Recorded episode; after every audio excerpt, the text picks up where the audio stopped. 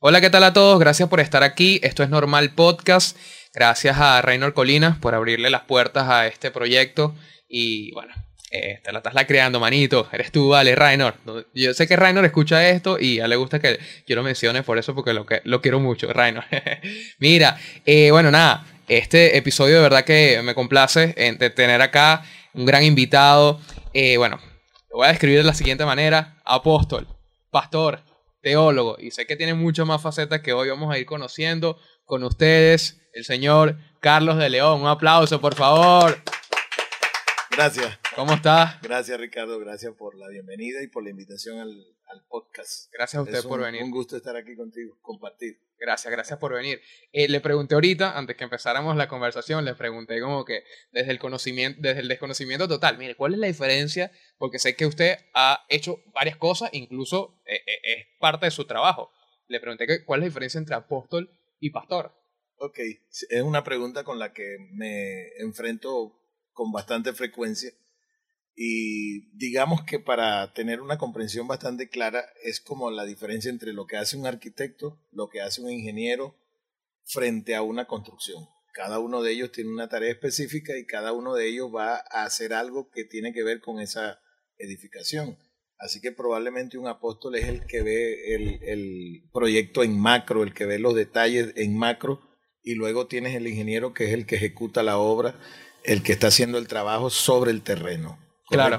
Claro, aquí, a nivel aquí obviamente espiritual, ¿no? Sí, claro. Pudiese, porque quizás el hecho de, de que eh, eh, el término, por ejemplo, eh, profeta, pastor, quizás como apóstol, es quizás como, como bastante bíblico, entonces no sé, no sé si la gente lo, lo, lo, ve así, pero yo quizás lo veo como, ok, aquí hay algo, que este es un trabajo que viene hace rato, ¿no? porque porque como, le da como una especie de misticismo, no sé si usted lo ve así, me imagino que no, porque ya está como quizás tan, tan de lleno con esto. ¿Cuánto, cuánto tiempo tiene, eh, en, digamos, vamos a llamarlo en el ámbito espiritual? Se pudiese decir en el ámbito espiritual. O sea, ¿usted considera que lo que, todo el trabajo que ha hecho se pudiese en cierta forma clasificar o denominar en un ámbito espiritual? más bien me gustaría el término la vida espiritual. Correcto.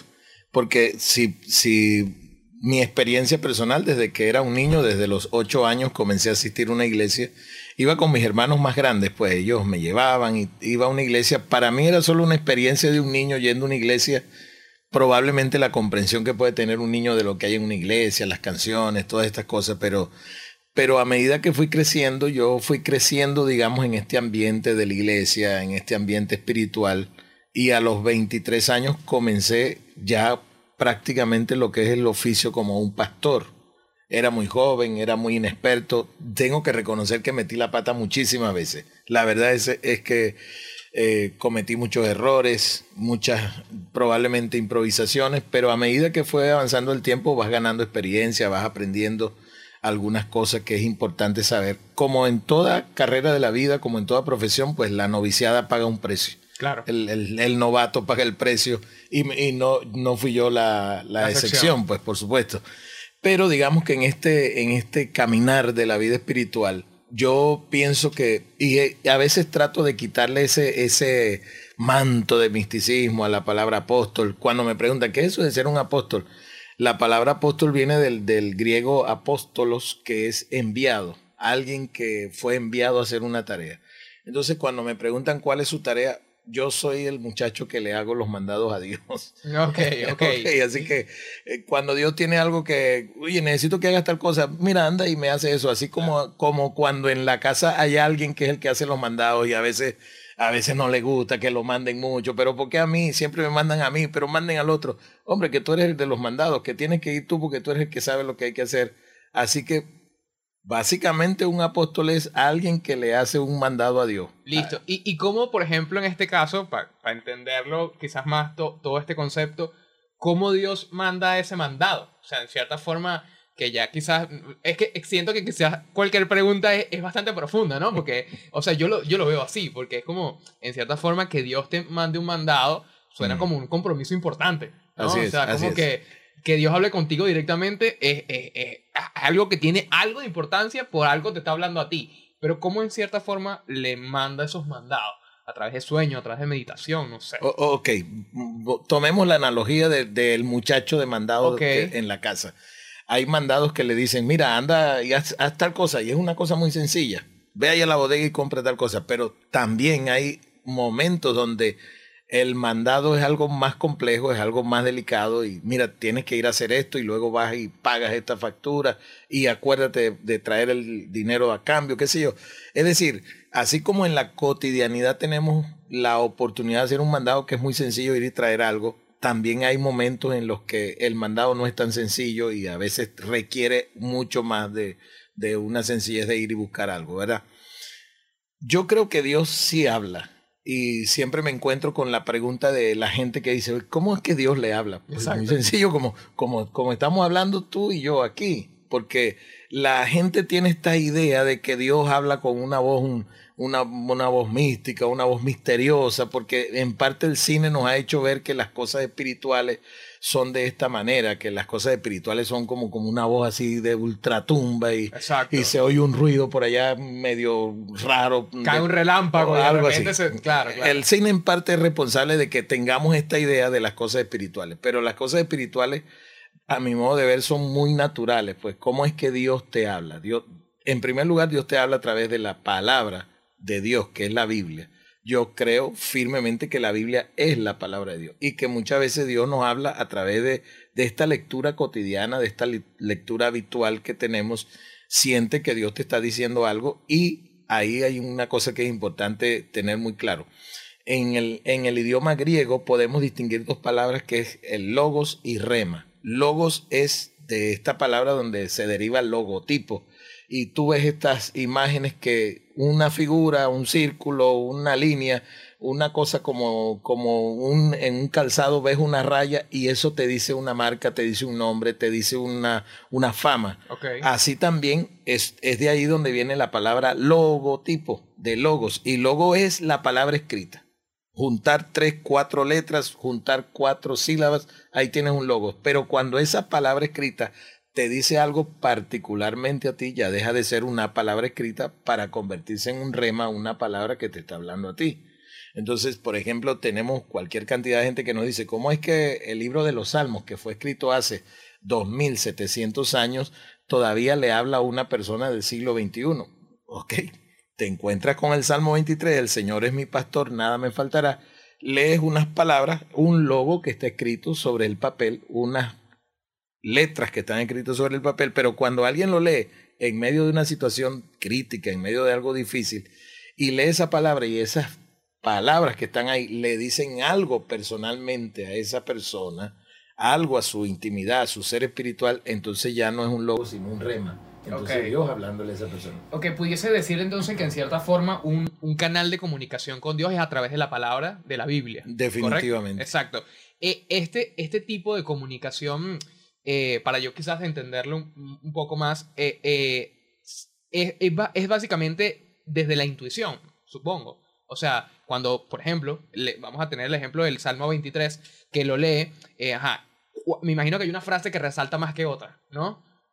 ¿Cómo, cómo, cómo identifica cuando quizás es Dios hablándole o, o, mandándole algo? O sea, porque quizás también el hecho de, de saber que, qué es lo que está mandando o en qué momento, por ejemplo, he escuchado de gente que abre la Biblia al azar y como que pone el pulgar ahí o el índice. Entonces, lo que lee ahí, que eso es lo que le está hablando Peligroso. Dios. Exacto. Entonces, ¿cómo, cómo, ¿cómo diferencia usted entre lo que es intuición y Dios hablándome a través de la palabra a lo que puede ser quizás el azar?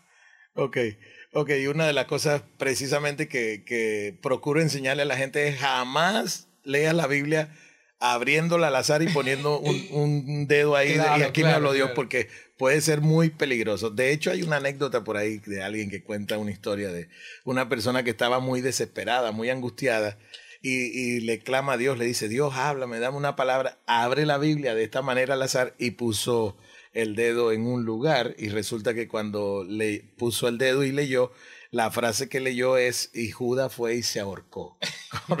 claro, claro. La persona cuando lee eso dice, ya un momentico, Dios, estoy mal, estoy grave, pero no es para tanto, ¿verdad? No, no, es, no, es para, es, para eso.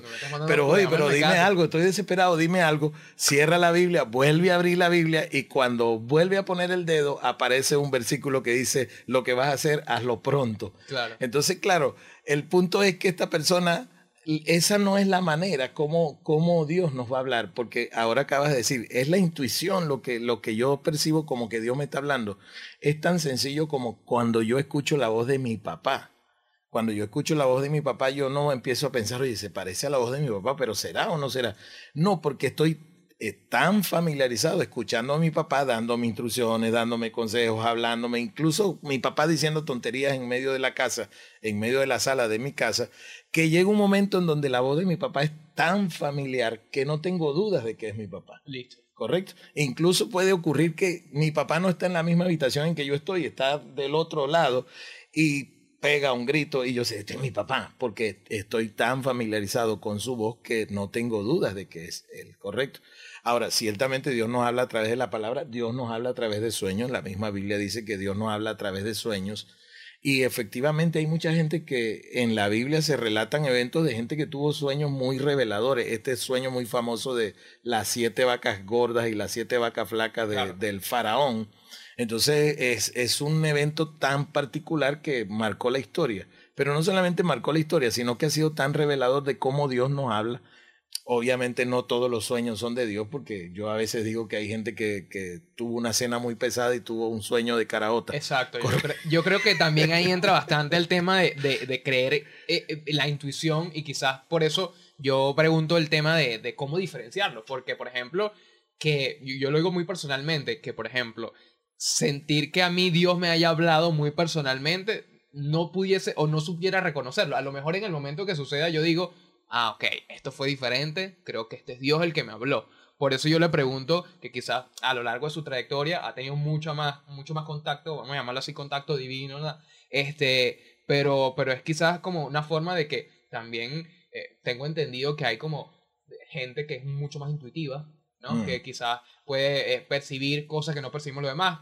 Gente que lo que llama materia por ahí, que, que sabe que pasa un muerto por ahí y dice, acá pasó un muerto tuyo, el tío tuyo me dijo tal, tal cosa. Como por ejemplo esa persona pudiese identificar entre lo que es Dios y lo que pudiese ser un ánima en este caso. Que no sé, también, también que, creo que estaría prudente el tema del concepto del ánima, ¿no? Dentro de la perspectiva de, de, usted como pastor, ¿no? Ok, buena pregunta, buena pregunta porque la gente que nos está mirando puede aprender algo. Correcto. Y la, la idea es que alguien diga, oye, aprendí algo de este podcast.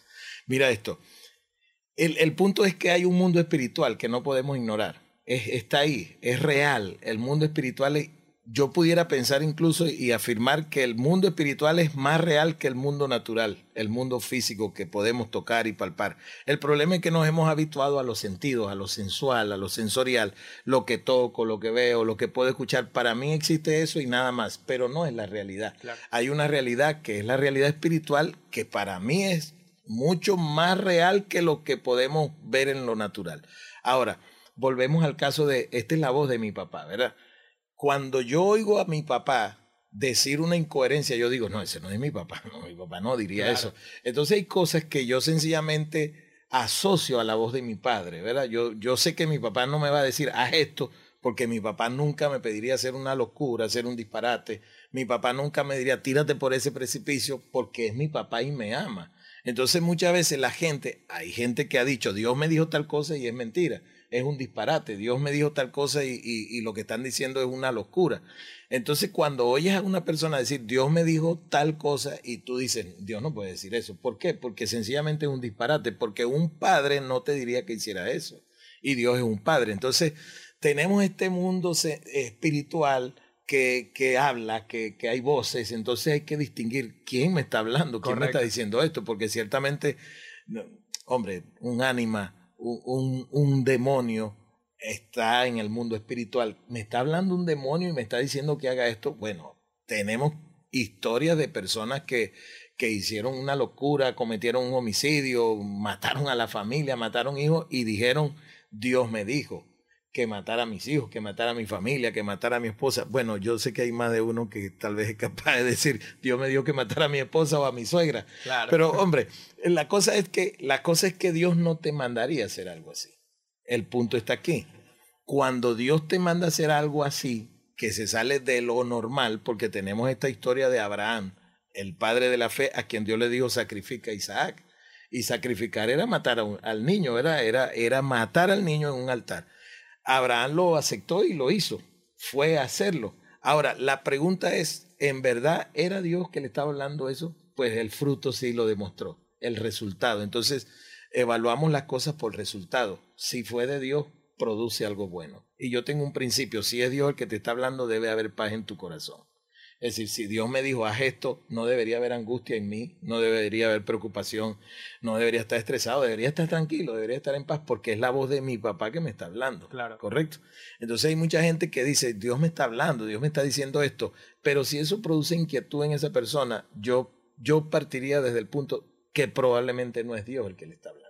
Claro. Que probablemente es su, su intuición o probablemente es su ser interior que le dice que haz esto por fin haz esto o, qué sé yo, pero no es Dios porque el, el, resultado es inquietud, es preocupación, es estrés en esa persona y no creo que Dios nos hable para causar esas cosas. Totalmente, y creo que también el hecho de que, muy importante lo que menciona, que lo comparto, el hecho de que quizás te esté hablando Dios, vamos a llamarlo como, como ¿sabes? Como, porque también esto, digo, digo Dios en el sentido, eh, quiero dejar claro que, que este, este podcast quizás lo están viendo personas con muchas diferentes ideologías, muchas diferentes religiones, incluso personas que puedan ser hasta ateos y todo. Entonces, este, quizás para, para tener un poco más de, de amplitud para el, el, público que quizás nos escucha, es importante también, eh, y que lo, lo, iremos hablando a lo largo de, de, la conversación, eh, de la figura de Dios eh, representado en, en, en pudiese llamarse religión, pudiese llamarse que usted es un pastor de una religión específico. ¿O, o cómo, cómo, lo considera usted? Ok, mira, mira, esto. La palabra religión es la unión de dos vocablos, ¿verdad? De dos vocablos griegos. Re, ligar. Y religión es amarrar dos veces. Es lo que implica la palabra. Entonces, cuando decimos esta persona es religioso, ¿qué está diciendo? Esta persona está amarrado dos veces a. ¿Amarrado dos veces a quién? Lo obvio sería amarrado dos veces a Dios. Entonces, cuando ves a alguien que es una persona normal que no es una persona religiosa de, de, conducta, de actitud, pero ves a alguien que es religioso, ¿qué estás diciendo? Esta persona está dos veces amarrado a Dios. Por eso se comporta así, por eso habla así, por eso por eso hace un culto constantemente, por eso canta canciones a Dios, porque está atado dos veces a Dios. ¿Correcto? Eso es lo que es religión. La religión tiene una expresión que va más allá de, un simple acto de, culto, un simple acto de adoración. La religión debe expresarse en el, en el servicio, en el amor al prójimo, en, en ayudar al necesitado, en cubrir al desnudo, alimentar al hambriento, porque eso es lo que es la verdadera religión. Porque la religión que se centra en el yo, en, en, mí mismo es una religión vana, pues no tiene sentido. O sea, ¿qué, ¿qué, sentido tiene? Yo tengo una religión, pero solo pienso en mí y solo me cuido a mí mismo. Eso, eso es absurdo. Entonces, cuando la religión sale del ámbito del culto, del efecto de lo que es un, un, un evento de adoración al Ser Supremo, entonces estamos hablando de servir al prójimo, de amar al prójimo, de ayudar al desvalido, de levantar al caído. Eso es lo que es religión. Claro, que eh, era también quizás lo que quería como eh, formular la idea de que estaba totalmente de acuerdo que, que, quizás si tienes una relación con Dios, lo que vas a sentir es paz. O sea, si te llega a hablar algo y no vas a sentir angustia, y creo que eso es una buena guía para saber que lo que te está hablando en cierta forma es, algo bueno, ¿no?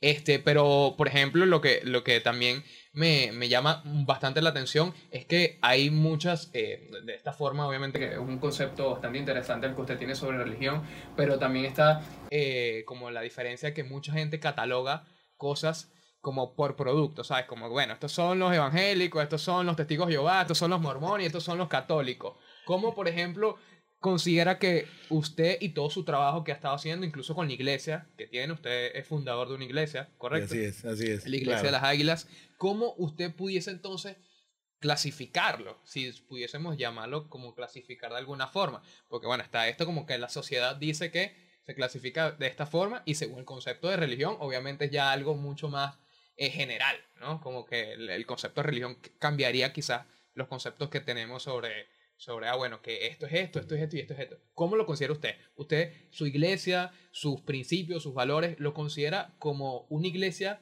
cristiana evangélica o dónde la posicionaría? buena pregunta, buena pregunta. Siempre me, hacen esa pregunta. Yo digo, yo digo esto, yo crecí en una iglesia evangélica pentecostal, así que mi formación, mis primeros pasos son muy pentecostales, ¿correcto? Así que conozco muy bien esto del pentecostalismo, del hablar en lengua, de la gente que se cae al piso, porque fueron mis primeros pasos, crecí en una iglesia pentecostal. A medida que fue pasando el tiempo, digamos que fui madurando algunos conceptos, fui madurando algunas cosas. Si me preguntan hoy en día, pero ustedes qué son realmente? Cristianos. Básicamente somos cristianos porque somos seguidores de este hombre Jesús de Nazaret, el Cristo, y de sus enseñanzas. Entonces, inevitablemente, pues, sigues a Cristo, eres un cristiano por, por definición, pues. Ahora, este, en el año 2000 se hizo, salió una publicación que decía que en el mundo hay un poquito más de 3.200 religiones en el mundo, ¿verdad? Yo pienso que la religión es el invento del hombre para alcanzar a Dios. El hombre, el hombre no puede alcanzar a Dios. Es, como que tú y yo decidiéramos que vamos a la luna. Es imposible. Nosotros sin, sin un cohete, sin, sin un equipo este, de propulsión que nos lleve a la luna, llegaríamos nosotros dos con nuestro propio esfuerzo. Es decir, si Dios no viene al hombre, el hombre jamás tendría acceso a Dios. Claro. Correcto. Es, como decir, yo quiero llegar donde está Dios, pero es imposible. Es como, eh, y alguien lo ilustró de esta manera. Un padre quiere jugar con su hijito a las escondidas. ¿correcto? Un padre quiere jugar con su hijito a la escondida, le dice, vamos a la escondida, yo me escondo y tú me encuentras. El padre sabe cuáles lugares de la casa se puede esconder detrás del sofá, en el closet, qué sé yo, cualquier lugar de donde se puede esconder. Pero la diversión del juego no es yo me escondí, tú nunca me encontraste. Eso no sería divertido. La diversión es que tú me encuentres, porque yo que soy tu papá, me voy a esconder por unos segundos y voy a dejar, voy a dejar intencionalmente un pie afuera, una mano afuera, porque la, la emoción del juego es ver tu cara cuando tú dices, te encontré. Esa es la diversión. O sea, lo entretenido del juego es no me escondí, no me encontraste en cuatro horas. Eso sería aburrido. O sea, ese niño se moriría de, tristeza diciendo mi papá se escondió y no lo encontré más nunca. Lo divertido del juego de las escondidas precisamente no es esconderse, es dejarse encontrar. Correcto. Correcto. Así que cuando nosotros estamos hablando esto y lo aplicamos a Dios, en realidad el, el punto de Dios es dejarse encontrar por el hombre. El punto de Dios es aquí estoy y, cómo me alegra ver tu cara cuando dices, te encontré, Dios. Te encontré en medio de esta situación, de esta adversidad, te encontré en medio de esta dificultad, te encontré. Hay gente buscando a Dios en los lugares equivocados, pues qué sé yo, hay, tantas cosas que pudiéramos mencionar de, gente que dice, yo busqué a Dios en aquel lugar y ahí no estaba, busqué a Dios en esta religión y ahí no lo encontré. Pero cuando Dios decide acercarse al hombre, la emoción es dejarme ver aquí está mi mano, aquí está mi pie, mira, dejé, dejé algo aquí afuera para que tú me encuentres, porque lo emocionante es ver tu cara. Claro. Cuando dice, te encontré, te encontré, papá. Y cuando tú ves a la gente que dice, encontré a Dios, cuando empecé a tener entendimiento, a tener una buena relación con Dios, mi vida fue cambiada, porque yo creo también eso. Yo creo que es imposible que alguien diga, yo estoy caminando con Dios, Dios, Dios me habla, Dios está aquí en mi casa, pero vivo igual que antes. Eso es imposible. Es imposible que alguien diga, Dios me habló y no cambie. Que fue lo, lo que comenzamos hablando, cómo habla Dios, ¿verdad? Para mí, si Dios te habló, tú deberías cambiar. Claro, y eso habla también quizás de la coherencia de tus acciones con tu palabra. Definitivamente. Por ejemplo, si tú dices, mira, yo soy un apóstol, de esta iglesia o me estoy congregando en esta iglesia, estoy haciendo estas cosas, pero por ahí en la calle te ven haciendo cualquier cosa que mm. no va coherente a lo que tú estás predicando o diciendo, obviamente, tú dirás, aquí hay algo. Claro, hay algo diferente. Definitivamente. y yo le, yo le hago esta pregunta de, de, de, quizás de saber dónde lo posiciona usted, porque sabemos que hay como esta cantidad de religiones, incluso sectas, o sea, tantas cosas que uno no sabe muy bien para dónde tirar o, para dónde arriesgarse o para dónde lo llama. Entonces como que realmente, ah bueno, si te llega la oportunidad o te llega alguien como decir, hey, vente para acá, vamos a este sitio, aquí eh, adoramos a Dios, hacemos tal cosa, pero como eso, hay mucha gente que ha sido engañada a lo largo del tiempo. Y le, y le pregunto eso porque, por ejemplo, una vez yo, te, yo, yo como que desde chamo, esto es una historia muy personal, ¿no? Yo desde chamo siempre he estado como en la búsqueda, ¿no? Sea, siempre como me ha llamado mucho la atención espiritual, quizás a lo mejor ya se ha dado cuenta por algunas preguntas que le he podido hacer sobre, sobre el ámbito espiritual, ¿no? Me, me genuinamente me genera mucha curiosidad. Entonces, bueno, cuando estaba chamo yo me acuerdo que, ah, no sé, eh, 11, 12 años más o menos agarré, en ese momento yo estaba asistiendo a una iglesia evangélica, ¿no? Oh, eh, eh, sí, entonces, entonces, bueno, nada, estaba asistiendo no por, no por decisión propia, sino porque en parte mi familia iba a esa iglesia y tal. Entonces, bueno, yo tenía unas dudas que ni mi familia me la podía responder, ¿no? Entonces, claro, yo... Eh, obviamente en esa época no tenía tampoco acceso al internet donde pudiese googlear qué es Dios o, o cómo reconocer a Dios, por ejemplo, que quizás a lo mejor tuviese ayudado a despejar algunas dudas. Entonces yo agarré, me acuerdo que agarré un carrito por puesto desde mi casa hasta la iglesia y cami bueno, no, tenía que caminar bastante. Entonces cuando llegué, yo y llegué en la tarde, como a las 4 de la tarde de un lunes, vamos a poner un ejemplo. Y yo pedí hablar con el pastor, ¿me entiendes? No, quiero hablar con el pastor. Y la gente me veía así como, ay, este chamo todo loco. bueno, ¿qué quieres, hijo? No, yo quiero hacer unas preguntas al pastor. Ah, bueno, como que está por ahí, esperan un rato. Yo esperé. Efectivamente pude reunirme con el pastor ya hace mucho tiempo, estoy más o menos como acordándome, haciendo un resumen, ¿no? Y yo le pregunté esto, le dije, pastor, ¿cómo sé yo que esta iglesia es la verdadera religión o, la verdad para llegar a Dios y para salvarme. Porque eh, es esta. Y eh, claro, él me, dio sus argumentos, no, bueno, porque la Biblia dice que tal cosa y tal cosa. Y yo le pregunté luego, ok, pero si yo hubiese nacido en la India, yo no creería en Dios, yo creería en Hare Krishna, en Buda, sería, no sé, sería, estuviera en el hinduismo y quizás no hubiese tenido la oportunidad de conocer a Dios como lo conozco aquí. O si hubiese nacido en algún país, ¿sabes? Como que dentro del Islam, pues, yo creí, creyera, ¿sabes? En, Mahoma y en Alá. Entonces, que él, en ese momento no me supo responder muy bien esa pregunta, ¿no? Yo no sé si fue que lo, lo agarré un mal día, a lo mejor, él, se había comido una pasta con carne molida, no quería, no quería saber nada y vine yo a preguntarle eso. Le pregunto algo. Si pudiese hacer yo esa misma pregunta que quizás quedó eh, eh, inconclusa en ese momento.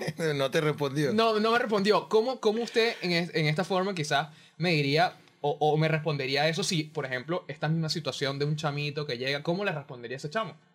Pero es muy sencilla la respuesta. Mira, la cosa es que Dios no depende del hombre para revelarse al hombre. Si Dios dependiera de nosotros, si Dios, voy a hacerlo personal, si Dios dependiera de mí para que Ricardo tuviera una revelación de Dios, Ricardo nunca conocería a Dios, porque yo soy incapaz de revelar a Dios. O sea, Dios es, un, Dios es un ser tan grande que yo no lo puedo mostrar. Yo solamente te puedo decir, mira, este es el camino. Ve por aquí y aquí lo vas a encontrar lo que yo hice, pues alguien me dijo, este es el camino, camina por aquí y lo vas a encontrar. Si Dios dependiera del hombre para revelarse al hombre, el hombre nunca conocería a Dios. Es decir, Dios se revela por sí mismo. Si hubiese nacido en la India, hubiese nacido en algún país árabe, Dios se hubiese revelado a ti igual. Si ocurrió aquí, ocurrió en cualquier país del mundo, en cualquier rincón del mundo, Dios se revela al hombre. ¿Por qué?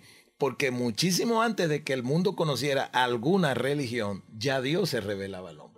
Bueno, ve al Génesis y encuentras en el Génesis a Adán y Dios mostrándosele a Adán y diciendo, yo soy Dios, yo te creé, yo soy el creador tuyo. Dios no necesitó ni de un pastor, ni de un reverendo, ni de un sacerdote, ni de un, de, un rabino para revelarse a Adán. Sencillamente se presentó y, y, Adán dijo, ah, tú eres mi creador, tú eres Dios, tú eres mi Señor. Ahora, Dios no necesita ni de las iglesias, ni de los pastores, ni de los religiosos para revelarse al hombre.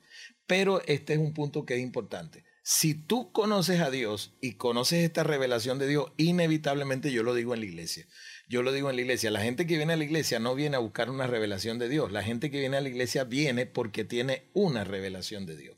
Entonces, si tú en tu casa, en algún lugar, no sé, saliste un día de vacaciones, estás en Hawái, estás en Cancún y me dices, oye, estaba en, en algún lugar y Dios se me reveló en ese lugar, inevitablemente tú terminarás reuniéndote con la gente que busca a Dios igual que tú. Porque eso es inevitable, ¿me entiendes? No, tiene todo el sentido del mundo también. claro, entonces, es decir, yo no puedo decir, yo, yo tengo una relación con Dios, Dios se me reveló, pero aquí en mi casa, en mi cuarto, aquí, Dios, Él y yo. Porque eso, eso me parece absurdo.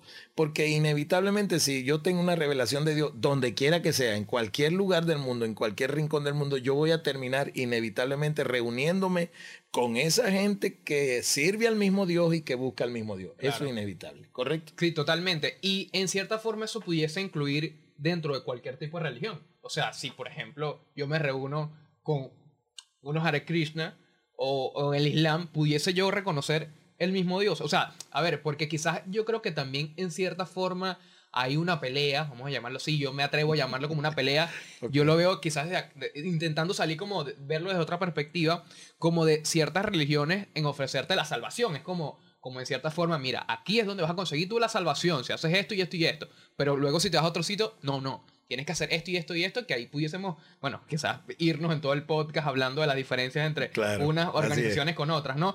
Pero eh, al final, que desde su opinión, el tema de la salvación, ¿cómo es? O sea, ¿cómo realmente la gente es salva? Eh, a través de una religión, a través de, de la revelación, como usted dice, o, o, al quizás involucrarte, por ejemplo, yo tengo una revelación y en esa intensa búsqueda de conseguir un grupo de personas que, se, que estemos buscando lo mismo, quizás estamos errados. ¿Sabes qué sería chismo que luego diga, ¿qué es esto? La paila del infierno, porque estamos aquí. ¿Sabes? Entonces, como, que, como que cómo buscar eh, la, la salvación de la forma quizás más segura, ¿no? Ok, ok. Pero vamos, vamos a, desmenuzar un poquito el asunto, total, Para empezar, Dios, Dios es un convencionalismo social que nos pusimos todos de acuerdo para darle ese nombre al Creador Supremo, ¿correcto? Es decir, todos aquí en la sociedad, sea, sea la sociedad que sea, del pasado o del presente o del futuro, todos llegamos a un acuerdo para decir el Creador Supremo, el Todopoderoso, lo llamamos Dios, ¿correcto? Ahora, luego tenemos este tipo de, de, sociedades, este tipo de grupos que le han dado un nombre particular a su Dios, ¿correcto? Que no es nada nuevo. Es algo muy antiguo, es, es, es tan antiguo como la, la humanidad misma. El hombre tiene esta, esta debilidad, esta inclinación. En la Biblia encontramos que el hombre es muy dado a crear su propio Dios. El profeta Isaías dijo en una ocasión, el hombre es tan insensato que va al bosque, corta un árbol, el, de la mitad del árbol saca leña para cocinar su comida, luego de esa, del resto que le queda, saca un poco de leña para calentarse en el invierno y del poquito que le queda hace un Dios y lo adora. Eso es una insensatez es insensato. Desde cualquier punto de vista donde tú mires eso es insensato. Porque el ser humano tiene la capacidad de razonar. Espérate un momentico. Y es lo que dice el profeta. Espérate un momentico. No te das cuenta que ese árbol quemaste una parte para hacer tu comida. Quemaste una parte para calentarte por, el frío. Y luego vas a hacer de la otra parte que te quedó un Dios y lo vas a adorar. Eso es tonto. Es necio. Correcto. Entonces, el ser humano ha tenido esta inclinación desde mucho tiempo de hacer sus propios dioses y adorarlos. Pero por encima de todos esos convencionalismos religiosos está un ser supremo. Un ser supremo al que todos llamamos Dios. Un ser supremo al que todos reconocemos. Ese ser supremo llamado Dios en algún momento tomó la iniciativa de habitar entre nosotros como un hombre. Y ese hombre se llamó Jesús de Nazaret. Correcto. Ese hombre por amor a esta humanidad que él había creado y que se había alejado un poco y se había extraviado, dio su vida en redención para volver a tener la posibilidad de tener esta relación con lo que la humanidad que él había creado. Ese Dios llamado Jesucristo es el Dios creador y soberano. Que es la Trinidad Divina, lo que conocemos como Padre, Hijo, Espíritu Santo. Padre, Hijo y Espíritu Santo. en, este, en este caso, este, esta tercera, eh, digamos, esta tercera entidad, vamos a llamarla así, que, que está en esta Trinidad, estamos hablando de, Padre, Hijo y Espíritu Santo. El Espíritu Santo, ¿cómo pudiese? Porque es como, es como un concepto bastante abstracto, o sea, como que poca gente sabe realmente lo que es el Espíritu Santo. Hay gente que dice que es el alma, hay gente que dice que es un soplo de la vida. ¿Cómo, cómo pudiese definir el, o, describir quizás el Espíritu Santo? Porque es como lo, lo más complicado. Quizás a, ver, quizás el hecho de, estar en una sociedad y saber cómo es un padre, cómo es un hijo, pero quizás no sabemos cómo el Espíritu Santo, a lo mejor lo representa como una paloma, que es lo más, lo más común, ¿no? Pero, pero realmente el Espíritu Santo es una paloma. ¿Qué, ¿Cuál es el trabajo ahí en esa Trinidad del Espíritu Santo? ok, pero, pero lo que pasa es que la pregunta no tiene Está una mal formulada. No, no, no, no tiene una respuesta muy sencilla, ¿verdad? Porque estamos hablando de la Trinidad y la Trinidad precisamente, precisamente en el campo teológico, la Trinidad es visto como un misterio Mm, un misterio, ¿por qué? Porque no es tan sencillo explicarlo, ¿verdad? Hay una, hay una historia, no, no, no sé si es una anécdota, si es una fantasía, una fábula, pero es una anécdota muy interesante que, que cuando viene este tema yo la traigo a memoria. ¿Por qué? Porque ilustra realmente lo que podemos estar hablando nosotros dos aquí. dice que San Agustín, esta anécdota dice que San Agustín tenía esta gran curiosidad de entender qué era la Trinidad. ¿Cómo es que este Dios nuestro es tres personas diferentes y las tres son una sola y las tres son dioses? Es, el misterio de la Trinidad. Así que este San Agustín estuvo por mucho tiempo dándole vueltas a su cabeza, tratando de entender el misterio, que no es fácil entender. Un día está en, en la playa dice la anécdota. Por eso dije al principio, no sé si es, un, si es algo real, si es una fábula, una historia que alguien inventó por ahí, pero dicen que estaba a la orilla de la playa tratando de entender el misterio de la Trinidad, mirando el mar, y de repente mira hacia un lado y ve a un niño que estaba eh, tratando de sacando agua del mar entre sus manos y lo traía y lo ponía en un hueco que había cavado en la arena de la orilla de la playa. Traía agua afanosamente, traía agua y la ponía en, el hueco, traía agua. San Agustín ve al niño en este afán de traer agua del mar para ponerla en el, en el hueco que había hecho y se le acerca y le dice, mira, ¿qué estás haciendo? Eh, mira qué estás haciendo así muy coreano, ¿verdad? Claro, claro. mira qué estás haciendo. El niño le dice, estoy tratando de sacar el agua del mar y meterla aquí en este agujero que hice. Y San Agustín lo mira así con cara de, de, tú sabes, de decepción y le dice, eso no se puede hacer, eso es imposible, hay mucha agua en el mar y para ponerla en este agujero que has hecho. El niño, dice la, la fábula, la anécdota, no sé, dice, así de difícil es que tu mente tan pequeña puede entender el misterio de la Trinidad. Claro. Correcto. Entonces, ¿cuál es el punto aquí? El punto es que estamos hablando de, un tema bastante, demasiado complejo para definirlo en pocas palabras. Claro. Yo veo tu cuerpo ahí, ahí está tu cuerpo.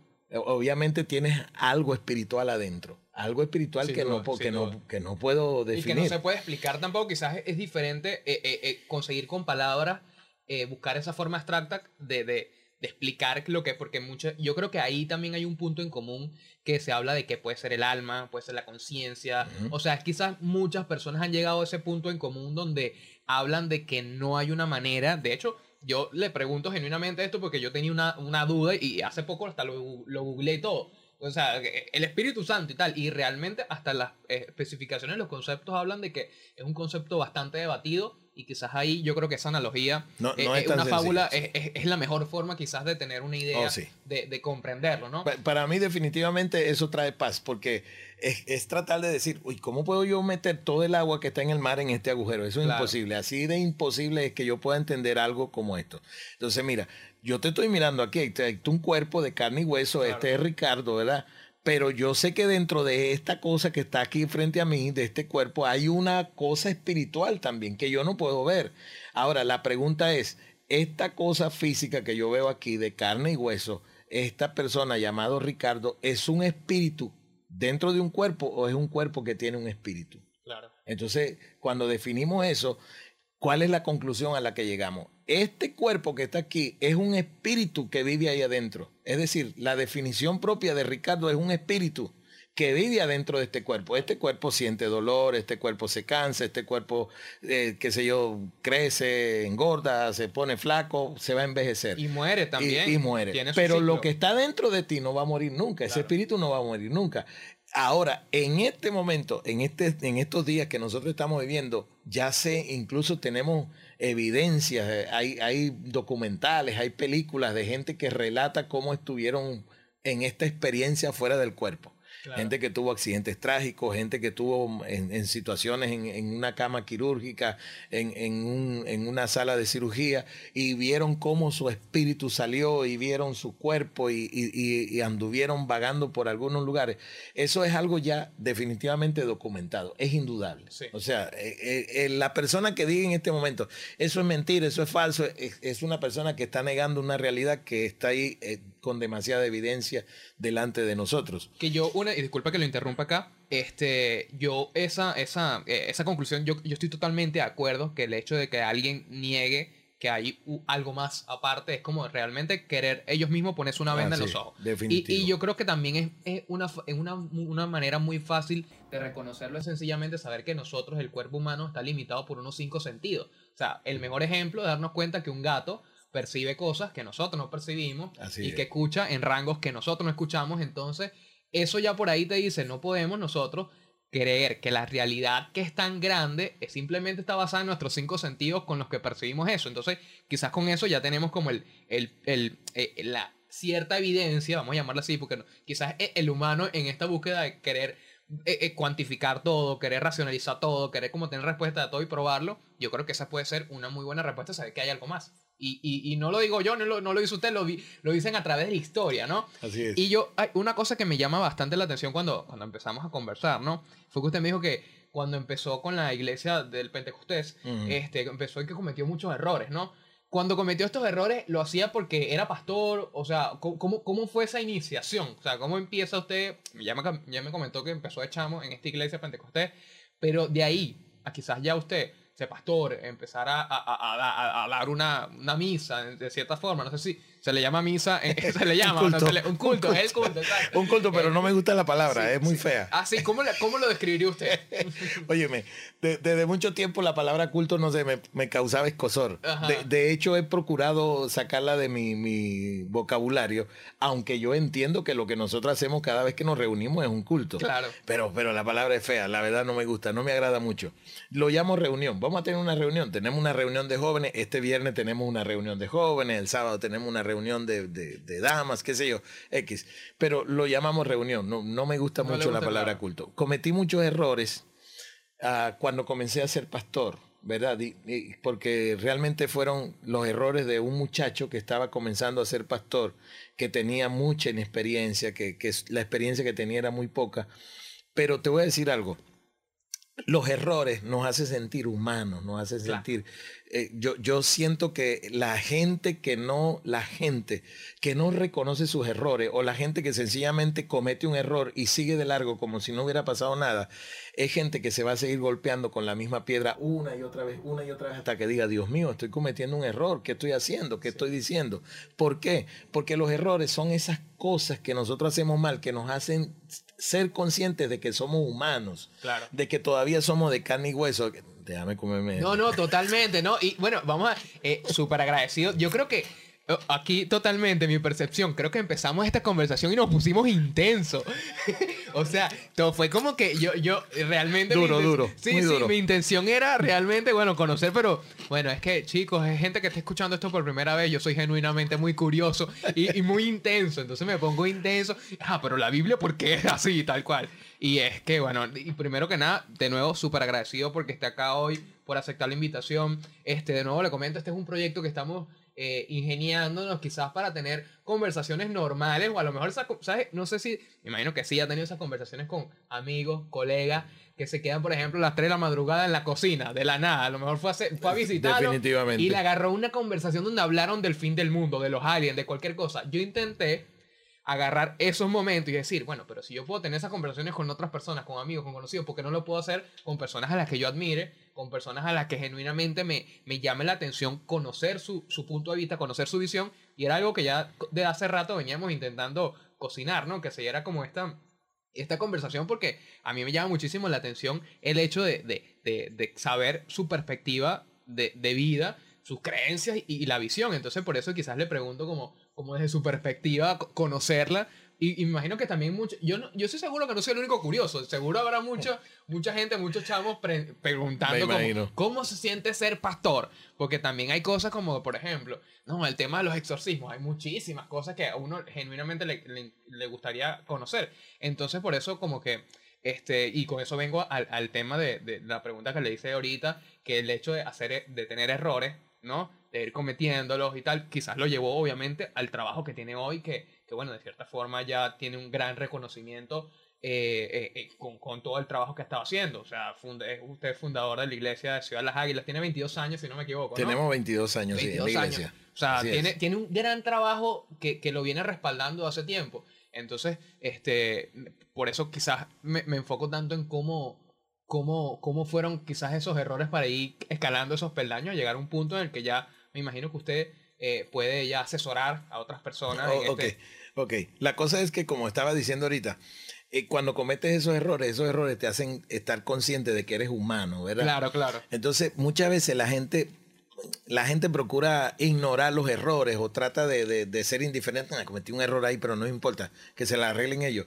Hombre, los errores, los errores son parte de la vida cotidiana, son parte de la vida diaria y nos hacen ser conscientes de que tenemos los pies sobre la tierra, ¿verdad? Todo el mundo tiene ese momento donde estás solo en tu habitación, donde meditas, donde sacas cuentas, donde sacas el saldo y dices, oye, la regué hoy, de verdad, metí la pata. Claro. Uf, hoy, hoy lo hice peor no debí hacerlo, no debí decir eso, no debí actuar de esa manera, no debí responder de esa manera. Ese momento cuando estás solo contigo mismo es el momento más valioso de un día. Porque yo puedo estar con la gente y yo puedo aparentar delante de la gente que estoy feliz, pero cuando estoy solo yo no puedo aparentar. Correcto. Yo puedo estar delante de la gente y aparentar que estoy muy enojado porque hicieron algo que no me gustó y tal, y tiro cosas y pateo y golpeo la mesa. Pero cuando estoy solo, yo, yo no me voy a enojar conmigo mismo y me voy a, reventar contra la pared. El momento más importante en el día de una persona es cuando estás solo. Cuando estás ahí en tu momento, en la cama, todo el mundo tiene ese momento sea cuando te levantas en la mañana y abres los ojos, cuando te vas a dormir y esos minutos antes de cerrar los ojos, el momento cuando estás solo, cuando evalúas tu día, cuando evalúas tus acciones, cuando evalúas tus respuestas, es el momento valioso porque ahí es donde nosotros somos conscientes de quién somos y cuánto necesitamos una ayuda que tiene que venir de Dios. Ahí es donde la gente dice, Dios, ayúdame, necesito cambiar oye, yo no puedo seguir así, yo necesito un cambio, yo, yo, necesito algo, sacúdeme, pateame, jálame la oreja, grítame, haz lo que sea, pero no me dejes en esta situación. Ese momento para mí vale oro, ¿correcto? Ese momento para mí es especial, cuando la gente puede, puede mirarse a sí mismo y decir, necesito cambiar muchas cosas. Yo necesito salir de esta situación en la que estoy y necesito un cambio. Cuando la gente llega a ese punto, definitivamente hay, hay algo bueno ocurriendo en esa totalmente y yo, totalmente yo, yo creo que el, conocerse a uno mismo eh, ayuda muchísimo en muchísimos aspectos pero hay gente que quizás lo va evitando con el tiempo no como que evita conocerse a sí mismo quizás hay gente no sé yo conozco personas por ejemplo que no le gusta estar solo no le gusta pasar tiempo solo este necesita estar siempre acompañado de gente que lo esté rodeando claro ya habla un poco de, de, de evitar en general pero eh, yo, yo soy partidario de, de, los que dice que uno debe primero conocerse uno mismo para luego dar al mundo lo que tenga que dar, ¿no? Este, una de las, de las dudas que genuinamente tenía a la hora de, de hacer esta conversación es que yo creo que no es para nadie un secreto de que el, el, mundo ahorita está como loco, ¿no? O sea, en general hay muchas cosas que están sucediendo. Se nota. Sí. o sea, por todos lados, todo el mundo dice, mira, pero es el fin del mundo, ¿qué es lo que está pasando? Hombres que se creen mujeres, mujeres que se creen hombres, tantas cosas, tantas... O sea, hay tanto, quizás tanto movimiento, mm. ¿no? Que a uno quizás se le confunde la brújula, ¿no? Un poco de, de saber. Yo creo que también es un reto, ¿no? Eh, el hecho de, de, o sea, me pongo en su posición, me, puedo poner en su posición y digo, bueno, eh, eh, mantener una iglesia de pie, mantener unas personas, ¿sabes? Como dándole el mensaje adecuado, quizás confiando en la intuición de que está llegando el mensaje. ¿Cómo usted hace para, para sobrellevar todos estos cambios que están pasando actualmente en el mundo? O sea, porque hay cosas que, por ejemplo, para traer a, colación algunas cosas como, no sé, la ideología de género, por ejemplo, que hay cosas que, que uno dice, bueno, ¿cómo, cómo la iglesia se mantiene ante esta situación. Porque, por ejemplo, hemos visto, para poner un ejemplo, la Iglesia Católica, que bueno, que ha tenido sus cambios a lo largo del tiempo a través de estos movimientos que se han venido dando con el tema de, la homosexualidad, el matrimonio gay, en algunos sitios se ha estado abriendo. Pero desde su posición, ¿cómo usted lo ve? ¿Cómo, ¿Cómo, usted ve estos cambios que se están dando en el mundo actualmente en la sociedad? ¿Lo ve como algo, no sé, que puede ser bueno? O, lo ve como algo que está pasando y que hay que evitar? ¿Cómo es su opinión en eso? Ok, la cosa es que el mundo está cambiando violentamente. Totalmente. muy rápido. Tú acabas de decir algo que, que lo agarré así rápidamente, que cuando tenías 11 años fuiste a hacerle preguntas a un pastor, pero en ese momento no tenías la posibilidad de googlear algo. Correcto. ¿Cuántos años tienes ahorita? 26. Bueno, eso quiere decir que el mundo ha cambiado en 15 años tan violentamente que hoy cualquier cosa... Tenemos la Internet, que es una herramienta increíble, a veces tan difícil de definir pero hace 15 años no, existía eso. La Internet ha cambiado el mundo, le ha cambiado la forma, le ha cambiado la fisonomía al mundo y a la manera cómo hacemos nuestra relación con las otras personas. Ahora, ¿cómo llevar una iglesia en este tiempo? Mira, en primer lugar, yo creo que un predicador, un pastor, no debería predicar nada de lo que primero no está convencido. Correcto. En primer lugar. En segundo lugar, un pastor, o, al menos en mi caso, yo antes de ser pastor soy padre, antes de ser pastor soy esposo, antes de ser pastor obviamente soy hijo, ¿verdad? Entonces, mi, mi rol dentro de una familia como papá, como esposo, como hijo, mi, mi rol como abuelo incluso, porque tengo nietos, ese rol que yo tengo dentro de mi familia debe ser, debe ser precisamente la plataforma donde yo puedo ser un buen pastor ser un buen guía para otra persona, porque si lo que yo le voy a enseñar a una persona, yo no lo puedo vivir en mi casa, yo no lo puedo experimentar en mi familia, entonces sencillamente yo le estoy diciendo algo a alguien que no lo va a poder vivir.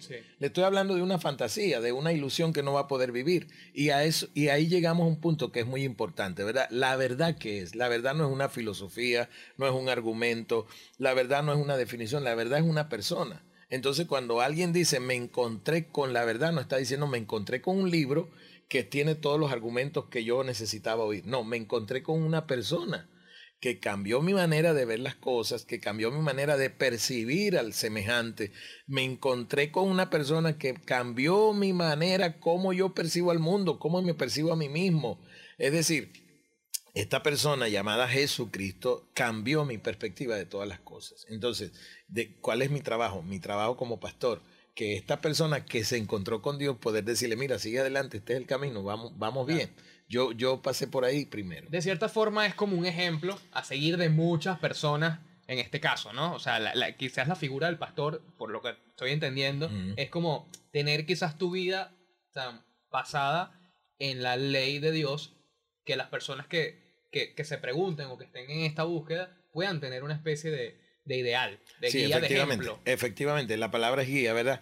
La palabra pastor no, no, la, no la inventé yo, no la acuñé yo.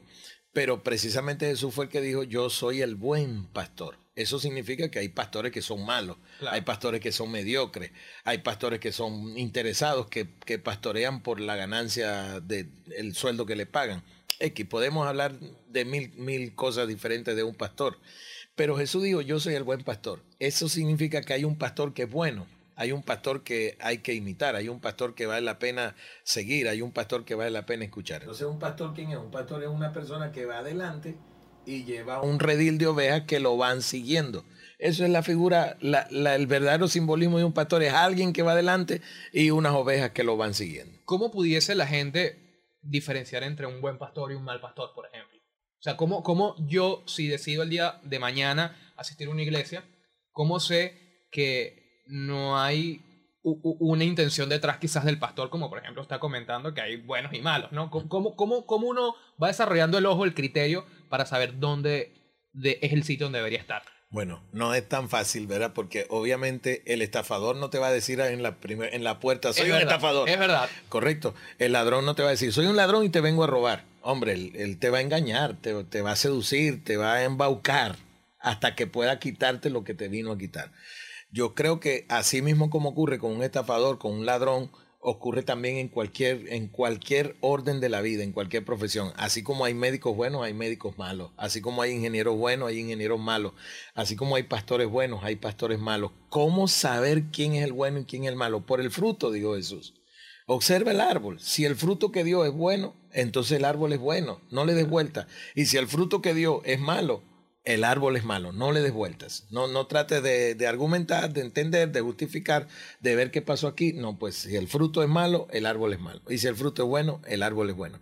Pero no quiero este, soltar la idea que dijiste ahorita acerca de todas estas cosas que están ocurriendo en el mundo, porque ciertamente uno siempre, oye, uno percibe que el mundo está loco. Y aquí yo creo que lo que usted, usted lo que acaba de decir creo que es muy importante, el hecho de que usted es padre de familia, que, que en cierta forma el pastor debe generar una guía, ¿no? Este, el mundo quizás en este movimiento tan loco necesita de gente que, que, la guíe de cierta forma. Claro, ya uno dependerá de tu criterio propio, ver a quién tú sigues, dependiendo de lo que tú quieras en tu vida, ¿no? Pero, pero efectivamente, cómo se mantiene el hecho de usted mantener una guía y aceptar lo que sí debería incluir en su vida o lo que no debería incluir, porque, por ejemplo, como la tecnología hace 10, 20 años no estaba, ahorita está y muchos lo hemos incluido en nuestra vida, ¿verdad? Mm, pero hay cosas que quizás no son lo más adecuado para incluirla. Entonces, ¿cómo, cómo es ese trabajo de usted, en cierta forma, de mantener como ese criterio de saber, ok, esto está bien, esto no está bien? ok, lo, mejor es que la gente pueda tener un criterio para definir por sí mismo, ¿verdad?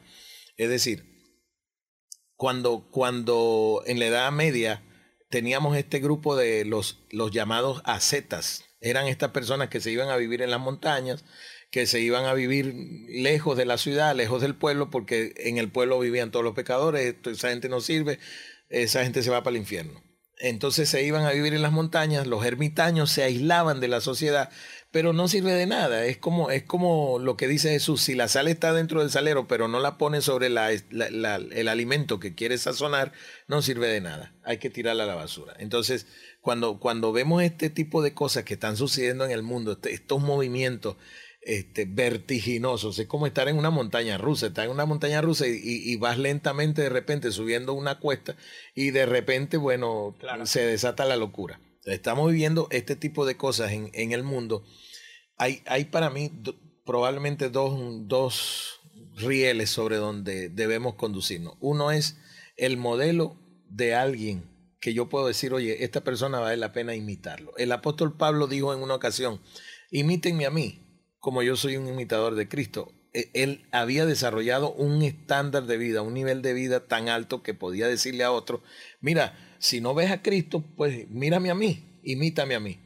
Imitándome a mí, seguramente vas a lograr grandes cosas. Hay que ser un, varón, un valiente para decirle a otra persona, imítame a mí. Yo creo que es, es un modelo. En, en algún momento de tu vida tienes que tener modelos, tienes que tener ejemplos a seguir, eh, personas que te inspiran. Oye, esta persona me inspira, me desafía a ser mejor, a seguir adelante. Esta persona es un modelo para mi vida. Uno. Dos, la palabra de Dios. Hay algo que nosotros no vamos a poder borrar ni de un plumazo ni de ninguna forma. La palabra de Dios está ahí y es para nosotros la regla de vida cotidiana, la regla de vida diaria. Amar al prójimo, respetar al prójimo, servir al prójimo, perdonar, perdonarte a ti mismo, dejar que las heridas del corazón se sanen. Todas esas cosas que están en la Biblia son cosas que nos ayudan a nosotros a, avanzar y a seguir adelante. Nosotros tenemos una congregación ahora. Probablemente no contamos la gente, no las contamos porque las ovejas no se cuentan, se pesan. Correcto. Porque no tiene sentido, digo yo, que alguien diga, tengo 100 ovejas, pero están llenas de garrapatas, están flacas, están enfermas. ¿De qué sentido tiene eso? El vecino dice, yo tengo 15, pero están gordas, están bonitas, están sanas. Es decir, ¿de qué sentido tiene decir tenemos 100 pero están enfermos? Es mejor decir tengo 15 pero están sanas y pesan mucho más que las 100 que tú tienes. Calidad por cantidad. Uh, sí, en este caso vale el, el proverbio, ¿verdad? Pero aquí está el punto. Si nosotros tenemos, tenemos este estándar de vida para la gente, este desafío para la gente, tenemos una reunión cada domingo, tenemos dos reuniones donde van unas 500 personas. Y yo siempre digo, oh sí, y no, sabe, no, no sabemos realmente cuánta gente hay, pero sabemos que hay más de mil. ¿Correcto? En, los dos, en, los en las dos reuniones. En las dos reuniones van 500, van 500 personas en cada reunión. Van más de mil personas. Siempre, claro, siempre hay gente que no fue porque se quedó lavando, porque me llegó el agua y no, no voy a ir, porque amanecí con malestar y no voy a ir, porque estoy de viaje. Siempre hay gente que está en alguna situación que no pudo venir, pero siempre hay 500 reuniones en cada una de las dos reuniones. Hay mucha gente. ¿Cuál es la razón por la que esta gente sigue viniendo, por la que esta gente sigue regresando cada domingo a escuchar una prédica, a escuchar una enseñanza, ¿qué es lo que lo motiva? Yo creo definitivamente que tiene que ver con el hecho de que le servimos a, a, la gente algo que no está contaminado, algo que está bueno. Es como cuando tú vas a un restaurante, tú vas a un restaurante y te sirven una comida que tiene mal olor, que tú dices, oye, tiene mal color, tú no vuelves a ese restaurante. Pero si tú vas a un restaurante, aunque te cobren caro la comida, pero se ve bien, tiene buen sabor, tú sabes que es un producto de calidad lo que te está comiendo, tú vas a regresar y vas a llevar a tus amigos. Vamos ahí, mira, y venden buena comida, el chef es amigo mío, cocina muy bien, sé que lo que sirven ahí es bueno. Es decir, lo bueno va a hacer que la gente regrese. Y yo creo que esa es la razón por la que la gente viene todos los domingos a las reuniones nuestras. ¿Las prédicas las hace usted? Siempre. Generalmente estoy predicando yo, pero tenemos invitados en las últimas dos semanas, por ejemplo, hace dos semanas atrás estuvo un apóstol de Nigeria llamado Kingsley Lowen, buenísimo, muy bueno, excelente. Y esta semana pasada, este domingo pasado, estuvo un apóstol de Mene un gran amigo, Pedro Chirinos. Este, cuando ocurre esto, que nos visita alguien, yo disfruto también. Me siento a escuchar y aprender porque obviamente yo no me la sé toda. Y todos tienen experiencias diferentes, perspectivas diferentes. Definitivamente. eso, eso nutre, pues nutre escuchar a otra persona. te estoy oyendo y estoy aprendiendo de ti. Te estoy oyendo y me estoy alimentando de lo que tú estás diciendo.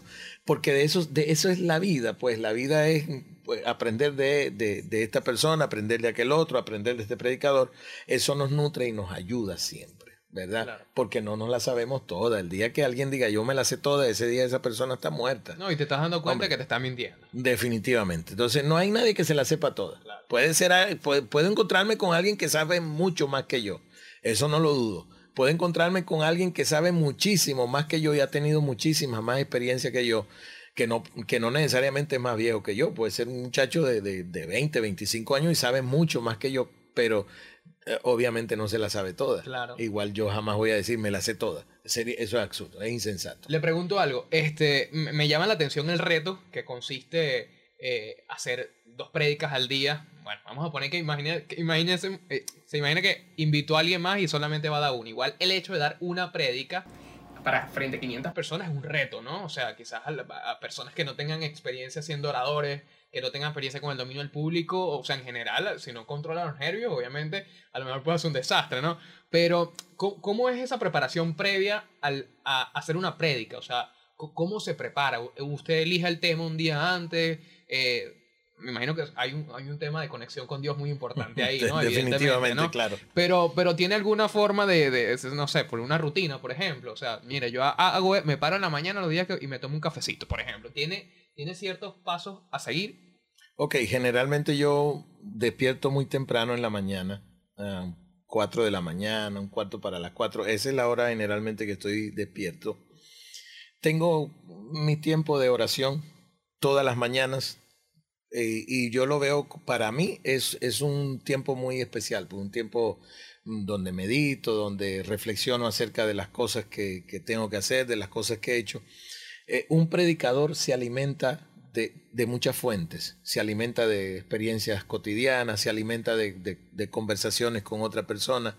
Un predicador, un predicador se alimenta de lecturas, libros que lee, escuchar otros predicadores y definitivamente, definitivamente y probablemente lo más importante, lo que Dios te dice. Porque no se trata de lo que yo quiero decirle a la gente, se trata de lo que Dios quiere decirle a la gente. Y yo he tenido una experiencia Ah, muy particular, una experiencia que no, no la vendo. Es mi experiencia y para mí es muy valioso. Yo he tenido la experiencia en todos estos años de pastor, ¿verdad? Yo tengo 32 años como pastor y he tenido la particular experiencia de gente que se me acerca y me dice, oye, ¿usted se acuerda tal domingo que usted habló de este tema?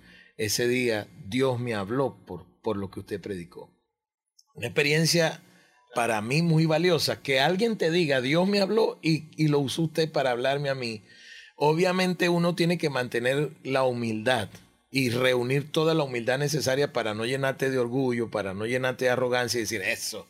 Le hablé a esta persona y era Dios el que le estaba el mérito es mío Hombre, claro, qué bonita mi boca que le habla a la gente porque y Dios la usa para hablarle a la gente. hay que tener mucha humildad para decir, mira, la gloria es de Dios. Pero qué bueno que Dios que Dios me usó a mí para hablarle a este esposo, para hablarle a esta familia, para hablarle a este joven. Lo cual es una experiencia, como acabo de decir, no la vendo, porque es una experiencia muy personal, pero una experiencia muy satisfactoria que, wow, mira, qué bueno poder oír a uno, a uno que te diga, Dios me habló. Yo tengo esta frase que la repito muchas veces. Yo digo, si la humanidad fuera un solo hombre y un solo hombre se hubiese apartado de Dios, por ese hombre Jesucristo hubiese venido igual a la cruz. Porque Él no vino por, porque, ay, pues un millón de gente que se perdió y los voy a ir a buscar. Vino porque había uno perdido. Entonces yo igual asumo mi trabajo como pastor, como predicador, que no es sencillo predicar dos veces. Sí, por eso le digo como que un domingo no, no es tan fácil, no es tan fácil. No, una chamba, me imagino que son mil personas que te están escuchando muchísimo. Excelente, así es. Además que mi auditorio es un auditorio donde tengo jóvenes de, de 10, 11, 12 años, 13 años, pero también tengo gente de 60, 70, 75 años. Por ejemplo, la persona más mayor de, nuestra congregación tiene 82 años. Es una mujer que tú la ves y se ve muy sana, se ve muy fuerte, tiene 82 años, es la persona más mayor de nuestra congregación.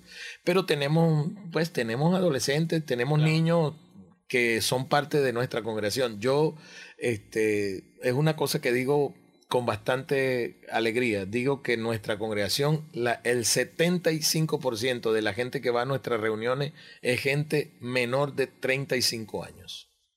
Una iglesia de gente joven, gente que disfruta la música, gente que disfruta este, reencontrarse en familia, gente que disfruta el momento de estar ahí. Claro. ¿Verdad? Así que este, para mí es, es algo muy valioso poder hablarle a los jóvenes. Sí, no, y apóstol, y de verdad súper agradecido de que se haya tomado el tiempo de venir para acá a, a, a esta conversación. De verdad que me parece súper interesante tener la oportunidad de, de compartir ideas, ¿sabes? De, de, conocer su trabajo, entender más o menos su perspectiva de vida. Antes de finalizar la conversación, eh, eh, que, quisiera hacer una pregunta que creo que es necesaria hacérsela y, y es, y me imagino que mucha gente también se lo preguntará, desde su perspectiva, ¿qué hay después de la muerte? Más vida. Más vida. sí, claro. Así es, así es. Es más, mira, cuando, cuando uno lee la Biblia, uno entiende que la vida natural, pues esto que llamamos, ¿cuándo naciste tú tal día? El 26 de octubre de 1965. ¿Cuándo morirá esta persona? E, es mi fecha de nacimiento. No sé cuándo voy a morir. Probablemente mi aspiración es vivir 92 años. Es mi aspiración personal. Lo digo, quiero vivir 92 años. Así que me cuido, me, me, alimento bien para vivir 92 años. El día de mi muerte no está en mi mano. De hecho, no está en mi poder. Está en poder de Dios. Pero después de la muerte hay más vida inclusive. Correcto, porque cuando Jesús, cuando Jesús nos habla de lo que hay más allá de la muerte, habla de vida eterna, habla de eternidad. Y este, esta vida que yo tengo ahora es, es una vida que está sencillamente limitada en algún momento va a terminar. A los 80 años, a los 75, a los 65, a X, a la edad que sea, va a terminar. Pero después de esta vida hay una eternidad que no tiene fin, ¿correcto? Lo interesante de esto es que, lo interesante de esto es que la todos somos eternos, ¿correcto? Todos somos eternos. El punto es que en esta vida yo tengo que decidir con quién quiero vivir la eternidad. Si quiero vivir la eternidad cerca de Dios o quiero vivir la eternidad lejos de Dios. Entonces, para mí, para mí, infierno no es un, un, lugar lleno de candela donde, donde está el diablo con un tenedor puyando a la gente y no dejándote dormir y torturándote. Para mí eso no es el infierno. Evidentemente, en el infierno hay fuego, porque la Biblia lo dice, pero no es el fuego con el que yo cocino el pollo, ni, ni el fuego con el que enciendo la cocina en mi casa. Pero, oye bien, para mí, y es una definición bastante aceptada. Infierno es vivir la eternidad sin Dios. Eso es el peor infierno. Correcto. Es como una persona que llega, hombre, nos hemos topado con esta frase de gente que dice, mi casa es un infierno. Y cuando le preguntas por qué, vivimos peleando, vivimos discutiendo, nos odiamos, mira, yo le tengo rabia a mi marido, mi marido me tiene rabia a mí, no soporto a mi... Es un infierno. Eso realmente es un infierno. La pregunta es por qué. Y la razón de por qué esa casa es así es porque Dios no está ahí. Correcto. Entonces, entonces ahí tienes la definición de infierno. Cuando alguien me pregunta, ¿qué es el infierno? Mira, una familia que no tiene a Dios, que viven en contienda, que viven en pleito, que se odian, que, que este no trata a este, que este no le habla al otro, que, que viven todo el tiempo en un pleito, en, en, en una discusión. Eso es el infierno. No puedes dormir, no tienes paz para comer, no tienes paz para disfrutar, ni siquiera un plato de comida. Pero la razón por qué eso está así ¿Por qué estamos viviendo de esta manera? Porque Dios no está aquí en medio de nosotros. Porque si Dios estuviera aquí, todo sería completamente diferente. Muchísimas gracias por estar acá, apóstol. Genial. Un placer de verdad poder conocerlo. Primero, nos conocemos hoy. Este, súper agradecido que se haya tomado el tiempo para venir para acá. Deseo el mayor de los éxitos y las bendiciones. Este, bueno, que siga eh, llega, haciendo llegar su mensaje a, muchísimas personas. Espero también esto le, pudiese, le, le, pueda funcionar de plataforma a nuevas personas que, que, escuchen eh, su, su, visión de vida, sus su formas de, de, de, hacer las cosas. Y bueno, nada, gracias por estar acá. Está, está abierta, este, este podcast está abierto para cuando quiera volver también. Quizás podemos hablar de otras cosas. Si quiere hablar de cosas profundas, aquí está totalmente bienvenido. Totalmente, me encantó, me encantó. me encantó. Me encantó, disfruté mucho. me encantó. Muchísimas gracias por estar acá. Gracias a todos ustedes también por ver este episodio. Eh, bueno, saben que estamos, este episodio sale por Spotify, Apple Podcast, Google Podcast, acá en YouTube. Y bueno, nada, gracias a, también a Rainer Colina por abrirle las puertas a este episodio. Será entonces hasta la próxima y muchísimas gracias. Chao.